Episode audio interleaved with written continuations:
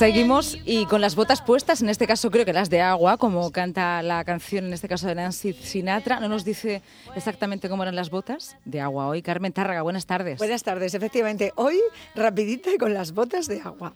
Bueno, hoy entre los diferentes temas que podíamos tratar, uno de ellos, que además es complejo y si quieres podemos hacer diferentes partes, eh, tiene que ver con algo que está sucediendo, nos está sucediendo en España en la cumbre del cambio climático, a nivel internacional, donde se va a hablar de muchos, muchos asuntos, pero hay uno principal y es de cómo eh, contribuir al, a, a la lucha del cambio climático, a la protección del planeta, sin eh, una economía ni un consumo voraz, ¿no? un consumo responsable. ¿no?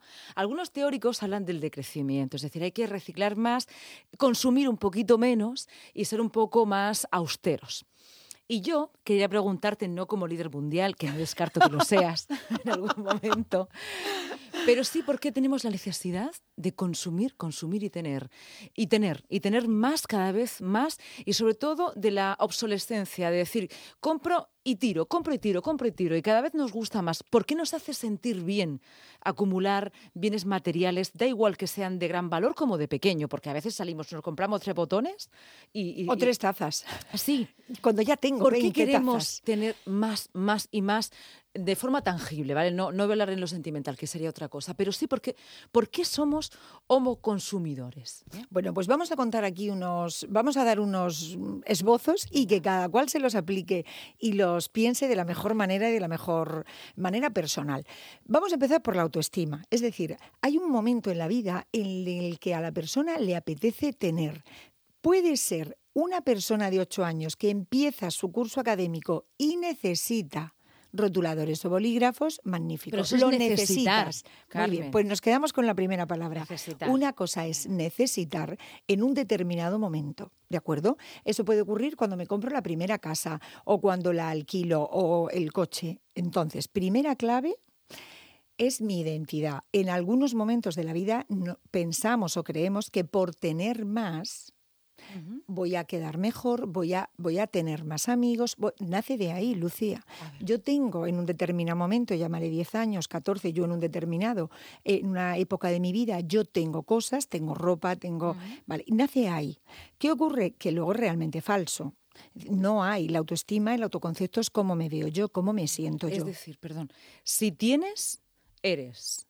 Eh, cuando nace, sí, hay un proceso de, la identidad personal que, que luego veremos con la edad que nada, es decir, que hay un momento en lo que yo tengo que pararme efectivamente desde el mundo de, de, mi identidad decir, a ver, lo necesito, a ver, tengo espacio para esto que me quiero comprar, estoy usando todo lo que tengo.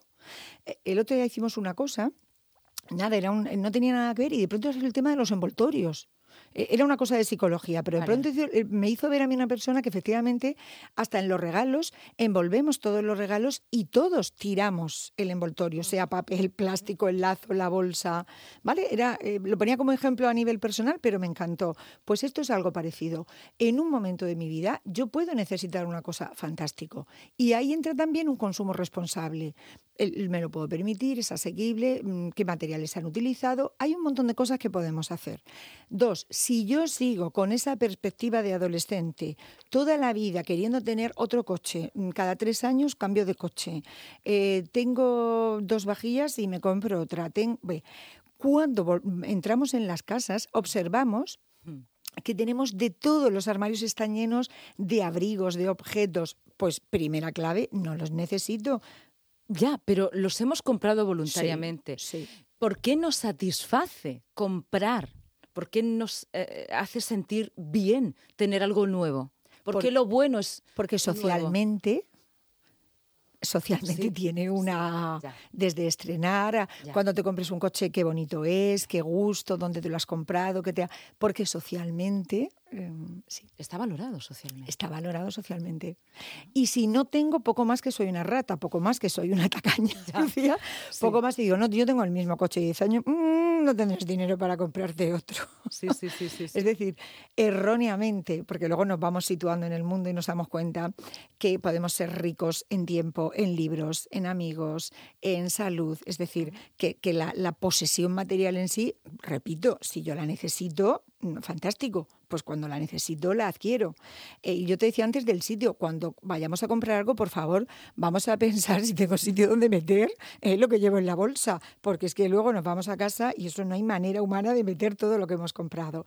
Luego, aquí no vamos a hablar de, patología, pero luego también tenemos un ah. tema de adicción a las compras, que a nivel emocional, en ese momento, igual que el que se está fumando y el cigarrito, la nicotina le está dando gustito, en ese momento adictivo, pues eh, también existen las adicciones a las compras y en ese momento en el que se realiza la compra, la persona siente una calma, siente un gusto eh, que, emocionalmente le está reforzando algo que en principio mm, pues podríamos reforzarlo con cualquier otra actividad o con cualquier otra conducta más sana y saludable. Mm.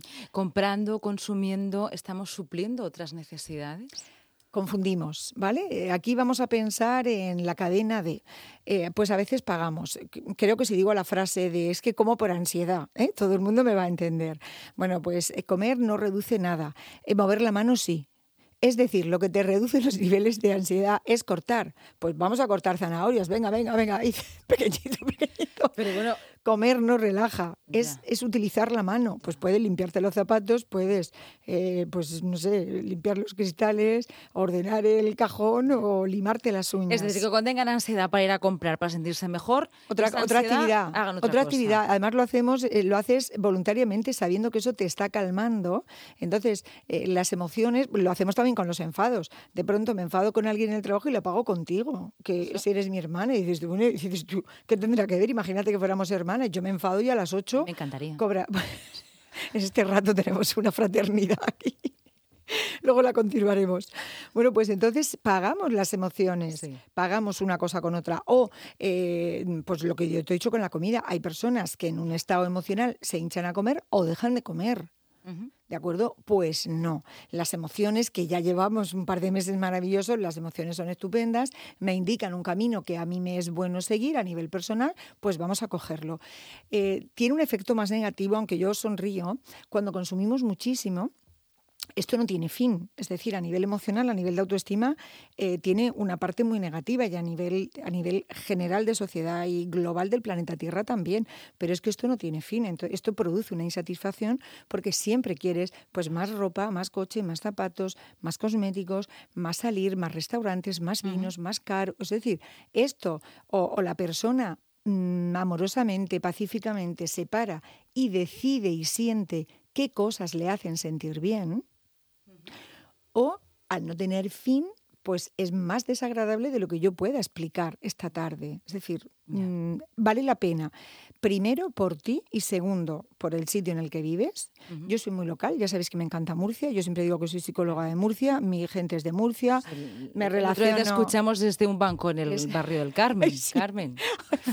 Fue genial. Pero no hemos contado todas las fotos que nos hicieron, la gente cómo nos miraba. Eso ya en otra... Escucharme, esto, esto es Murcia, es verdad. En otro momento, Bueno, pues es verdad que necesitamos esa parte personal y esa parte eh, local. Entonces, eh, a nivel de reciclar, a nivel de, de consumir, yo eliminaría la palabra consumo y me iría al uso. Con que uses una cosa que te gusta, que necesitas y que en ese momento de tu vida es oportuna, suficiente. Vale. El resto nos lo planteamos a partir de hoy. Vale, y me dejas ahí un, un enlace para el próximo programa. Así has dicho, vamos a plantearnos el uso y para el próximo programa deberes.